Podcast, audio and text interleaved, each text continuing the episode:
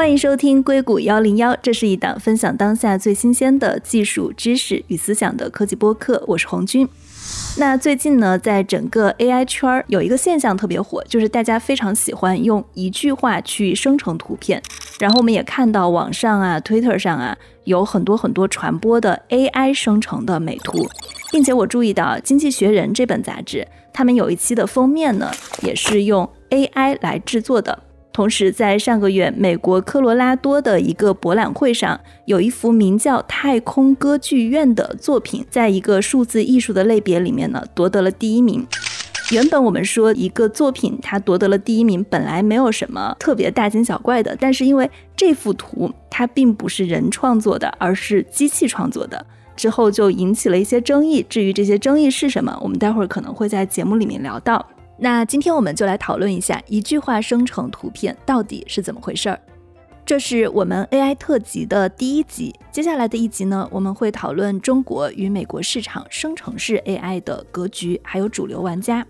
因为毕竟啊，现在这个是创投还有融资最热的一个领域。接下来的一集也非常非常的精彩，欢迎大家持续的关注我们。跟我们在一起讨论的是。西北大学工业工程及管理科学系和计算机科学系助理教授汪兆然，Hello，兆然你好。啊，你好，你好，欢迎来做客硅谷幺零幺。谢谢您的邀请。还有一位是大厂的数据科学家钟凯奇，Hello，凯奇你好。哎，Hello，你好，你好。因为大家其实都有试用过，就不管是 DALL-E Two 还是 Midjourney 这些模型。你们可不可以讲一下你们自己的试用体验？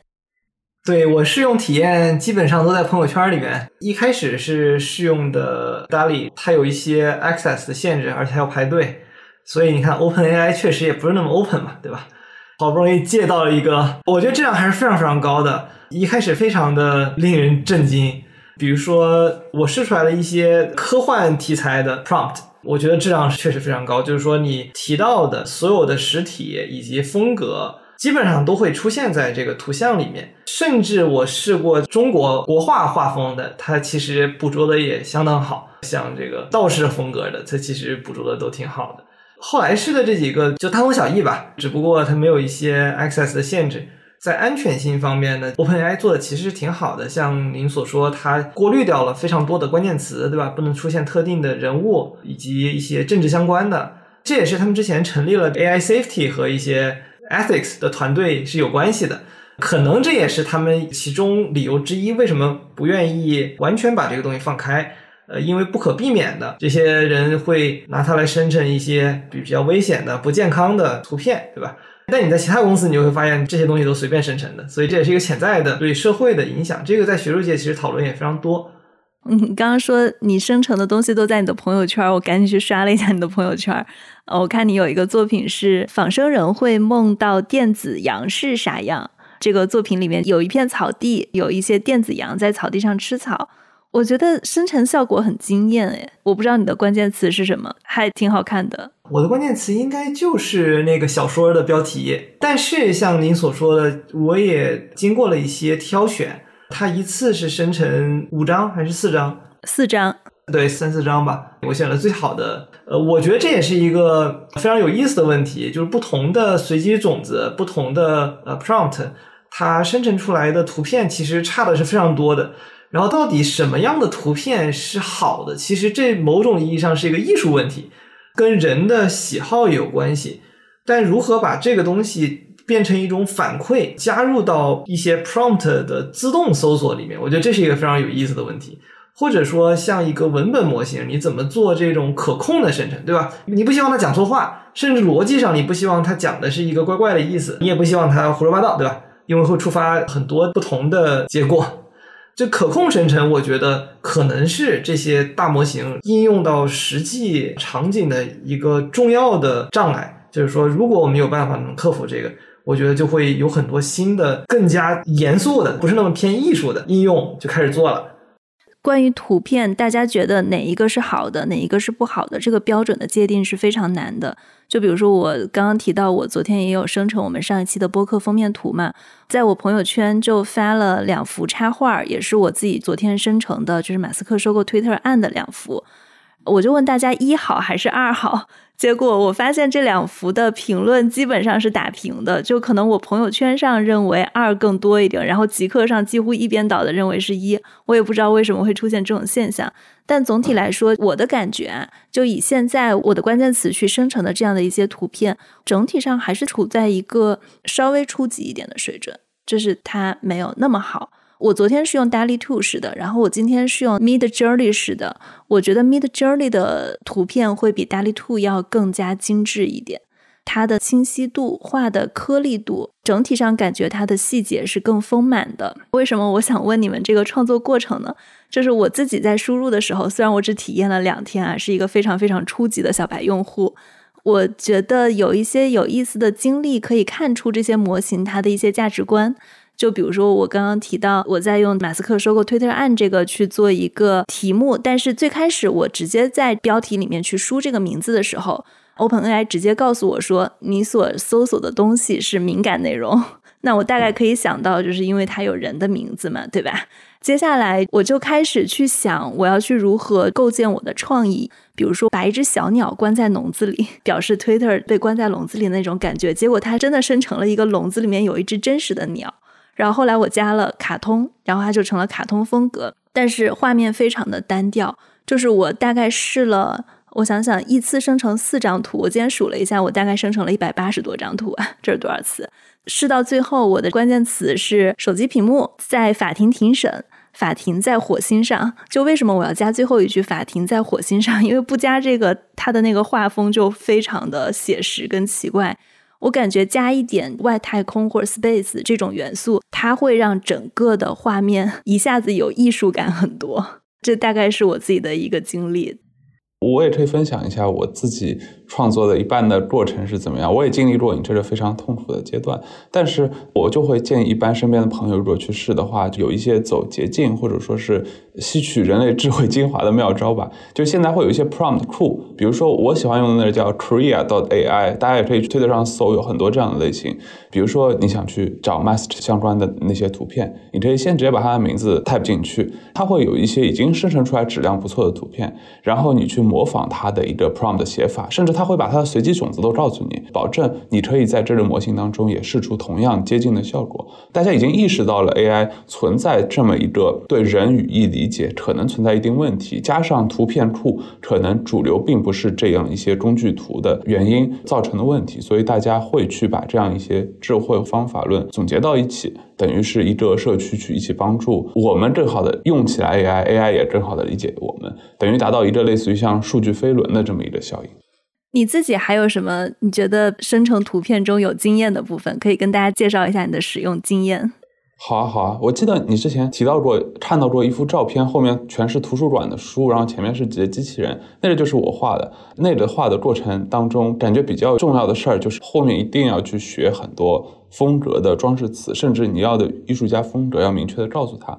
比如说在那一幅图里面，我就很明确的说是一个比较中古的油画风，去看到一个人和一些机器人一起合作的，在一个巨大的古老的图书馆当中一起工作。把这种感觉给描述出来，越精确越好。接下来就是去试结果，可能试了大概二十次左右吧，已经得到一个不错的结果，再去看看有没有别人有一些更好的方案，这样子，这还挺好玩的，像开盲盒一样，有的时候。你说到这个，让我想起来，就是我刚刚在片头提到了这幅获奖作品，叫做《太空歌剧院》。我其实看了那幅作品，我觉得他绝对不是一个一句话生成图片的初级玩家，他一定是个高级玩家。是那幅图是精修过的。怎么精修？就是要参赛的图片，一般是先用 Midjourney 画一个底稿。专业的画家会在这基础上再去对它做一些精修，用电脑做精修。原画师现在一般真的用的这么一个方法，一种是直接打出底稿之后用这来做精修，还有一类就是直接做局部。我在某一个局部想要什么，把这做出来，然后再把几个局部的图片捏起来做自己想要的构图。这几类的方法都有，现在不太是完全直接用 AI 指出图，它就像摄影技术刚刚产生的时候，大家用摄影也不太好直接出，因为可能有各种过度曝光啊等等的原因，还要在弄完之后加很多的操作。呃，这个逻辑也是一样的，等于现在还在一个我们和 AI 作画技术不断磨合、去进步的这么一个过程当中。其实我们自己生成的那幅图上的，比如说 Twitter 的 logo 跟我们的 logo 也是我后期打上去的，就它不是一个直接就是电脑生出来的结果。但我刚刚其实想说的就是那幅图，它的作者并不是我们想象轻而易举就能拿奖的。我自己在玩了以后，我知道它要生成一幅这么漂亮的图，它得有多少次的试验。就像你刚刚说的，它可能得知道很多绘画的关键词、绘画风格、绘画流派，包括他大脑中对这个绘画的构图，他精确的描述给机器了。才能有一个比较好的底稿。之后我们说要不要用 PS 来修，感觉还是有门槛的。其实这里面也涉及到，就是这些模型有两种能力，就是一种叫 inpainting，就是说我把这个局部挖掉，它能够给你生成不同的局部，让你去选；还有一种 outpainting，就是说我先有一个图片，我可以往外拓展。当然，还有一些它可以把一个图片作为输入，就是当成一种图片的 prompt。再加上描述，再进去生成。我觉得这个过程有一部分原因是因为，比如说训练数据啊，或者模型本身，或者分辨率啊这之类的问题，导致生成出来不是你想要的，像那个锤子的问题。但很大程度上，我觉得是人自己的需求方面的描述不精确。其实就跟甲方和乙方是一样的，你跟乙方不迭代个十次，就是你可能还真拿不到你想要的。就是人都这样，那模型估计也是这样。但这个交互过程，其实你可以看成是人和机器的一种往高端说是博弈，实际上你就跟他作对嘛。至少你要跟他进行一些沟通，对吧？我其实特别感兴趣这个过程，就是说，呃，你怎么收集这个反馈，让他明白你想要什么？一部分是通过 prompt，那未来能不能通过一些更加直接的输入，比如说，呃，我能直接把我的需求描述直接给到它的一些权重上面去？呃，这些我觉得都是非常有意思一些方向，就是可以去探索的。你提到的反馈，其实我现在想到的有几个点，一个点是像 DALL-E Two，你生成了以后，它上面有一个按钮，就是 Surprise Me，大概是你觉得这幅图生成的非常好。如果你点了这个按钮，我不知道这是不是他们内部也收集反馈的一种方式。第二种是，就比如说它生成了一堆的图，我会用这张图再图生图。或者说我会把它下载下来，我想这些应该都是一些反馈的渠道，包括像 Mid Journey，它也会写在你生成的你需要哪几张。大家的每一次操作都是一个给机器的反馈，但是更细节的反馈，就是两幅高质量的作品哪个更好，这个就很难了。对，其实你已经看到它那个本质问题。这个在强化学习里面，其实也经常会遇到这个问题。比如说，你怎么设计一个奖励的函数，让机器人来完成你想要做的工作？我们看到那些非常成功的例子，都是手动设计的非常好的，但实际上人是没有办法直接去设计一个数值的奖励函数的。所以现在对应用很重要的研究方向，就是说怎么通过人的偏好，比如说它的反馈是排名，对吧？或者 yes or no，或者说 this one or that one，对吧？就是说我们选其中的一个，或者多选一也可以，这样类型的反馈来反向推断一个这样的奖励函数。这个问题在个深圳模型里面也是一样会遇到，所以这是为什么我觉得是一个很有意思的问题，而且似乎是非常常见且通用的一个技术。你这么一说，我突然明白他为什么每次都要让我们四选一了。对呀，总能碰上一个嘛。对对对，就是至少是让我们比较一下相似的四张图，给他一个反馈。没错没错。我看最近还有一个也是比较火的方向，就是最近 Meta 他也发了一篇论文。他就说，它可以一句话生成视频。大家有关注这个事情吗？对，我看了那个文章，也关注了一些其他的比较山寨方法生成的，其实质量也挺好的。我其实更好奇什么山寨的方法生成。嗯，哦，就我不知道您看没看过，就一个女生在街上走，她通过 d a l i 一张一张的把他穿的衣服做 in painting 换成不同的时尚单品。然后手动用一个就视频生成的，也是一个工具，把这些图片给拼成一个看起来非常流畅的视频。这也是一个手动的一个 pipeline，它也可以自动化，就是说生成的也还挺好的，就看着。它相当于其实就是生成一堆图片，再把这些一堆图片整理成视频。对的。但技术上，你看 Meta 是不是其实也是跟生成一堆图片拼起来也是有相似之处，对吧？对我没有看过那篇论文，如果你们看过，能不能简单跟听众讲一下？没有，我就大致看了一下，而且看它生成的那个质量其实也是有点小卡的。你看，其实大概就是图片拼起来的。当然，这里面更多的技术细节，这肯定会变成很多人研究的领域。比如说，你怎么让图片前后它有一些呃时序上的一致性，对吧？比如说，我踢了一个足球，下一帧它这个足球是往前飞而不是往后飞，它可能是有一些滤波，对吧？这样的一个这个预测，这个其实在视频的研究里面，其实是有很多人做过这个。我不是这方面的专家，但是我知道时序的这些一致性其实是非常重要的。但是这个其实已经比图片往前走了一大步了。同时呢，你如果看 YouTube 和哔哩哔哩上面是有很多非常有意思的视频，它是这样的，就是说把一首歌的歌词作为 prompt 全扔进去生成一个 MV。当然版权怎么样不好说，因为这个很复杂。但是有一些视频它的前后一致性是做的非常好的，画风是非常一致的，可能是用了一些特殊的 prompt 的一些部件。但有些就前后一致性不太行，因为它就随时就在换画风。所以这个是不是能够通过 prompt 的一些特定的设计，能够找到这样一致性比较好的？当然，就是 MV 它的一致性不要太好，因为它们不会有个足球飞来飞去，它只是说前后的画风差不多就行，对吧？那这个其实现在通过图片已经可以做到视频看着还行的地步了，我觉得。但是做的更好的，我觉得还是一个需要研究的方向吧。挺有意思的。你刚刚提到那个视频，我看 B 站上有一个也是根据 AI，它也是图片啊，叫做漠河舞厅，对吗？对，那个是最火的那个。嗯，你们看了吗？对，看了，看了，做的挺好的。凯奇对那个 Meta 的一句话生成视频，它的名字叫做 Make a Video，你有什么新的补充吗？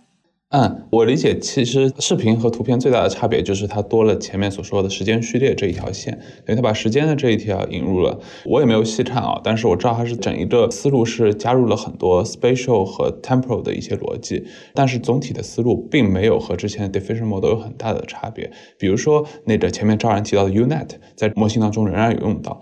然后目前的视频质量呢，在 Meta 已经刷新了之前大部分的视频的生成质量，不过我理解和真正可以用的那一些短视频也好，长视频也好，还有一定的差距，可能会在帧率上、分辨率上会觉得有点一卡一卡的。包括当中一些 AI 对图片生成的理解啊，和我之前自己画图的时候感觉有点像，就是 AI 生成的有的时候它对同一个实体或者说同一个人。你想生成的那一个人是不是一直长得一样，以及三维空间的理解，比如说一些视觉的透视效应、镜子一个镜面反射这样的理解，目前图片生成呢，有的时候还是会有一些奇怪的 bug，很适合画一些魔幻的风格，但是当真的到写实做一些视频的时候，它可能会做视频的一个瓶颈这样子。所以我理解这一块现在已经做得很不错，但是可能要成为真正工业可用到图片这个 level，应该还有一定的距离。嗯，对，因为我看像那个 Open AI 的 DALL-E 2模型的时候，他们在举例子的时候，其实特别的是有举例，我们在一个游泳池里加一只天鹅，然后你把它加上去了以后，它的那个天鹅还是有倒影的，这就证明它能理解水是有倒影的，或者说以后假设在生成视频的时候，你是不是能理解镜子可以照出一个同样的物体的？大量这种需要突破的地方，包括现在，比如说我们在录这个播客，你后面的白板它会不会有一点点的光影的反射？可能这些以后都会是视频生成的问题。是的，是的，我觉得也会是和视频一样挺快突破点，是三 D 生成，都会有非常大的应用场景。因为不光是画图也好，你想象一下，如果我们生成一个，就像前面说的天鹅，但是我们可以用三百六十度全景转一圈，围着这个天鹅转一圈。其实对不光是生视频生成，影视行业也好，可能还有一些，比如体育行业，我们看球的时候想看一个场景，到到底在各个角度是什么样的。然后对于文物修复，甚至电商场景，就是我们当我买一个东西的时候，想去看这个东西它大概是上升或者怎么样，是一个怎么样生成效果，都会有很多的作用。所以我感。感觉三 D 和视频会是现在技术正在突破的一个难关，然后突破了之后会有很多更多可以玩的事情。嗯，对我之前有听说过，就有游戏公司会用 AI 去生成他们的游戏场景。嗯，是的，有做文本生成的，也有做一些原画的生成的，找一些灵感这样子。那其实我们刚刚提到了很多的模型，还有公司啊，包括其实我们刚刚没有提到谷歌，谷歌也有做一个模型叫做 Imagine。比如说像 OpenAI 的 DALL-E 2、Stable Diffusion、Mid Journey，还有谷歌的 Imagine，你们觉得这些模型是什么决定它们火跟不火，以及它们的核心技术会有什么区别吗？我能想到从用户的角度会有一些，简单来说，生成的图好看跟不好看。但是从专业的业内人士的角度，你们觉得是什么在影响他们的核心竞争力？我觉得技术上大同小异，主要两个部分：语言模型，比如说谷歌有自己的语言模型，就是 T 五这个系列的，它就有不同型号的 T 五，它越越做越大。它的图片生成模型是一种叫超分辨扩散模型，它有一个从小到大的，从粗糙到细致的，叫 Super Resolution，就是超分辨的技术。除了模型之外，其实跟它在什么样的数据上训练也有关系。像谷歌发的很多的文章，他们其实是在一些私有的数据上，特别大规模的数据上，有可能是公司的搜索引擎爬下来的数据上面进行生成的。每个公司它可能是用不同的模型架构，但这个模型架构大多数还是比较类似的。可能有一方面的区别是来自于数据，特别是数据的标定，比如说文字是怎么跟图片形成一个配对儿。就像之前凯奇说的，Clip 上面就是怎么配对的，跟数据也有关系。像 Stable 就是 Stable Diffusion，它也有自己的训练数据，所以这就导致为什么我们看到的东西很多，就是有的东西这个生成的好，有的东西那个生成的好，呃，跟它的数据到底有多少张这样的图片是有很大的关系的。是的，我也认同，就是目前技术上总体是大同小异的。可能他们真正会产生区别的，就是说接下来他们怎么产品化，怎么做一个好的社区。因为目前在这样一个从文字到图片这么过程当中，社区本身的质量、用户提供反馈的质量，以及公司怎么把反馈。落到模型上，让模型更好，就是前面张然所说的，设计一个好的奖惩机制，奖惩的函数，一个目标函数，来让模型更好的学到到底图片质量如何。这个可能会是接下来让他们真正有区别的一个领域。同时，他们还可能去做一些 to B 的，或者说是对某一些细分场景的落地，或者是对于某一些风格的落地。比如说，目前 Mid Journey 就是整体是比较西式美学的，它很多时候画一些美漫风格那样风格的会特别好，感觉。风格上特别一致等等，每一个模型都会有自己的美学风格上的差异。美学风格是什么决定的？美学风格就是一块是数据集里面本身有什么，第二块是整一个训练和推理过程，他们会在过程当中不断的去调试，来设置一定的函数，来保证达到的效果是他们想要的。他们会对某一既定的一致的美学风格去给一些更高的打分，这样子等等的方式来调优每一个模型自己的美学风格。当然这一块我不是很专业，但我看到过有一些专业的画师在用了各大产品非常详尽的评测之后。后对他们的美学风格是有一定的差异的评价的。那他们一般的图片收集会是从哪里来的呢？我记得是对于大部分模型来说是有一个专门的叫做我有点忘了名字叫什么，但是叫 aesthetic 还是什么的一个美学的数据库数据集，是有一个完整的从公开和非公开角度搜集的从历史到现在的一些重要的图片。大家都用的是差不多的数据集，还是数据集也不一样？比如说谷歌，它会有一些更多的从谷歌搜索引擎上面得到的，可能它的数据集是最全的。嗯，那关于数据集的来源，汪教授有补充的吗？这里面其实有一个非常严重的问题，就是数据确权的问题。你这个数据生成出来模型到底归谁？包括一直到下游，你的 prompt 生成出来的特定的图片，这个图片归谁？其实现在有很大的争议，这个其实也是另外一个很大的研究的热点。就是说，数据怎么定价？数据怎么确权？你怎么保护你自己的隐私？包括 GPT 这个做代码生成，就像微软现在的这个产品，就是集成到 VS Code 里面，它从把 GitHub 上的代码给读了一遍，然后生成出来代码，这个到底算谁的？有些代码它的许可证可能不允许你去直接抄。那如果我的模型生成出来的是一模一样的，比如说给你生成了三行一样的。那你很可能就被告了，像谷歌被 Oracle 告这个 Java 的专利侵权，其实是类似的。就算是人完全看一遍，自己记住再写一遍，其实也不能保证完全不一样。所以这个其实是一个挺大的问题。具体到这个数据集里面，如果出现特定人的脸，就算不是一模一样，但是大同小异，这个到底算不算侵犯隐私？或者说我干脆就愿意把我的数据卖给 OpenAI 或者是 Stability 做训练？那他应该给我付多少钱呢？我下游的分成应该分多少呢？对吧？这是一个很大的问题。广义到经济学上，你这个信息是怎么定价的，也是有很多要研究的课题吧。我觉得这个角度很好，包括你讲到的是上游的给这些公司收集数据的数据的确权问题，其实还有下游的，就是我片头开始讲到了那幅获奖的作品《太空歌剧院》，我说它引来了争议，但我刚刚没有说是什么争议。其实就是版权争议，大家觉得这个作品它算不算你创作的？它的版权归谁？包括其实我生成的我们播客封面图的这两张照片，它的版权又是归谁？其他人能不能用我这两幅图？或者说，它其实有 DALL-E Two 它的一部分生成，也有我自己 P 上去的 logo。这个里面要怎么算？它其实是没有任何的法律保护，它是在一个真空地带的。对，是的，是的。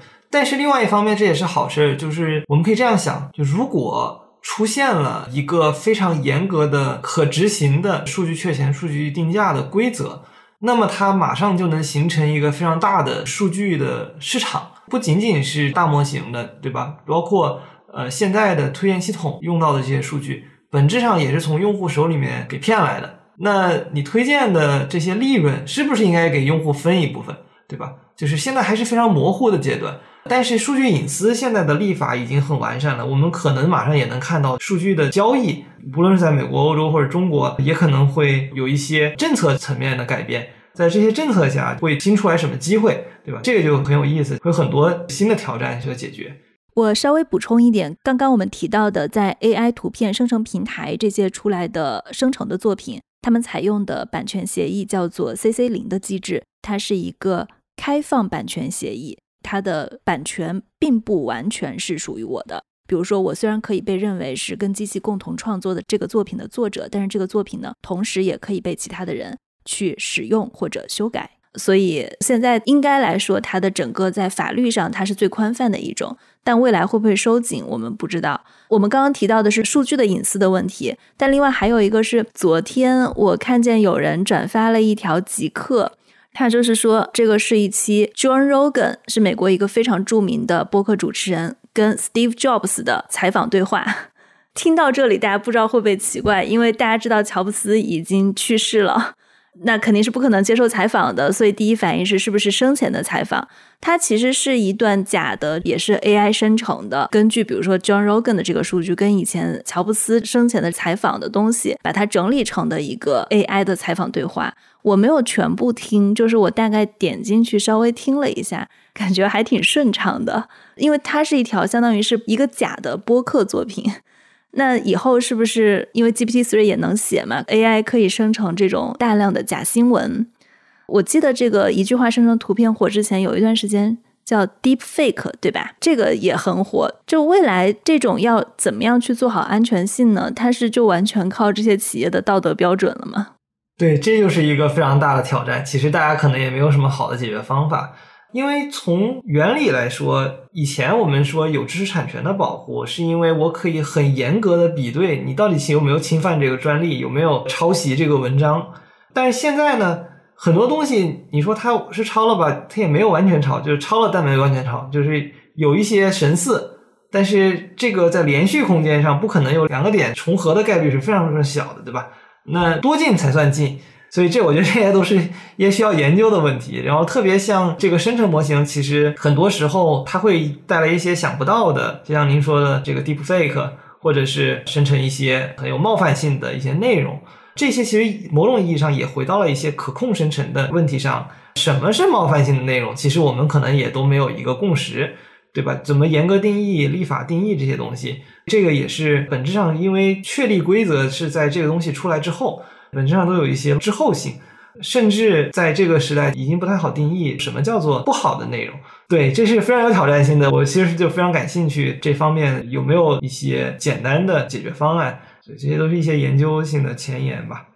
其实我觉得这一块儿未来会碰到的边界越来越多，也不断会有法规完善，可能法规和整一个业界发展的磨合会是不断的有一个碰撞的过程。原因是因为像 Stability 的 CEO Emad 在推特上就说过，包括 OpenAI 的 CEO Sam 也在推特上说过，他们的最终的目标，生成式 AI 的目标，最终是做一个类似于像新时代的搜索引擎。当你去想要一幅画或者一句话、一段语音等等的时候，你直接去输入你想要的内容，直接得到一个根据历史拼接出来的结果。所以这个过程当中一定会有越来越多可能是版权、可能是安全性这个问题所带来的。但是我理解这个过程确实是一个未来的趋势以及不可逆的。然后在这个过程当中，肯定就会有。数据定价前面所讨论到的问题，我理解这一块儿，呃，目前技术可能还暂时不支持，但肯定会有可以做的空间。因为目前学界在做很多，包括深度学习的可解释性啊等等这一块儿的探索。如果未来真的可以定位到一些图片或者是音频当中的所用到的语料或者是素材库的一个可解释的，比如说根据 Transformer 当中的 Attention 机制去来定位到一些真正的这个图片当中的对象。它到底哪一个在图片当中占比最大？可能是来自于哪个艺术家等等。运用这样的深度学习的逻辑，或者是用 prompt 当中的一些归因的逻辑，去把这样一些数据的源头定价给算上，这应该会成为一个新的搜索引擎以及数据定价的一个模型。感觉会有很大的一段发展和思考的路要去走。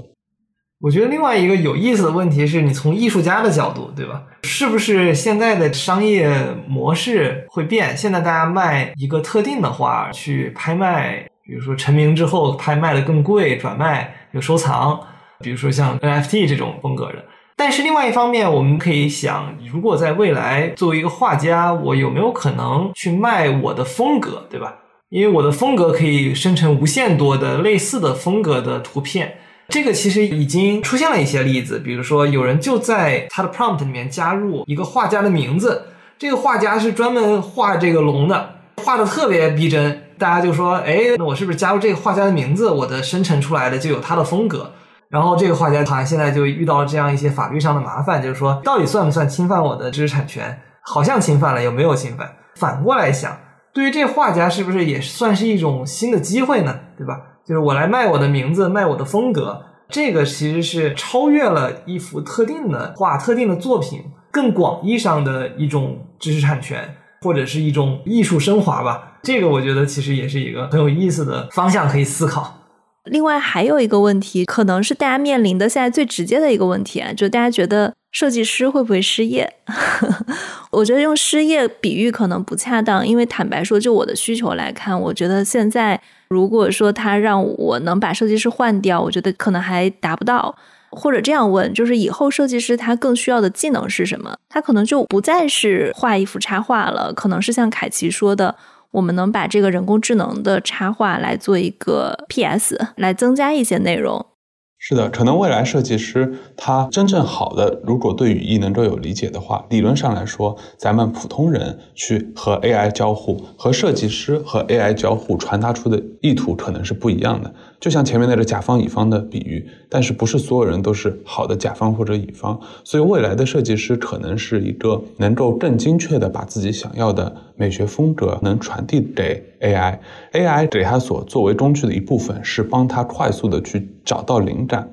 比如说，当他们想要去和一个完整的游戏当中的场景，或者是一幅电影当中的一个人物去做那个的时候，他一开始要去做画很多的草稿。那如果这个草稿 AI 可以去帮他做一开始的步骤，他只需要做很快的调优的话，他整一个找灵感试错的成本会大大的降低。他可以真正的专注在找到一个灵感之后，怎么去优化它，怎么样去快速的把一些素材拼接到一起，来实现自己想要的整个场景布局。等等，我理解其实是对于真正好的设计师来说，反而是节省了他的人力和智能成本的。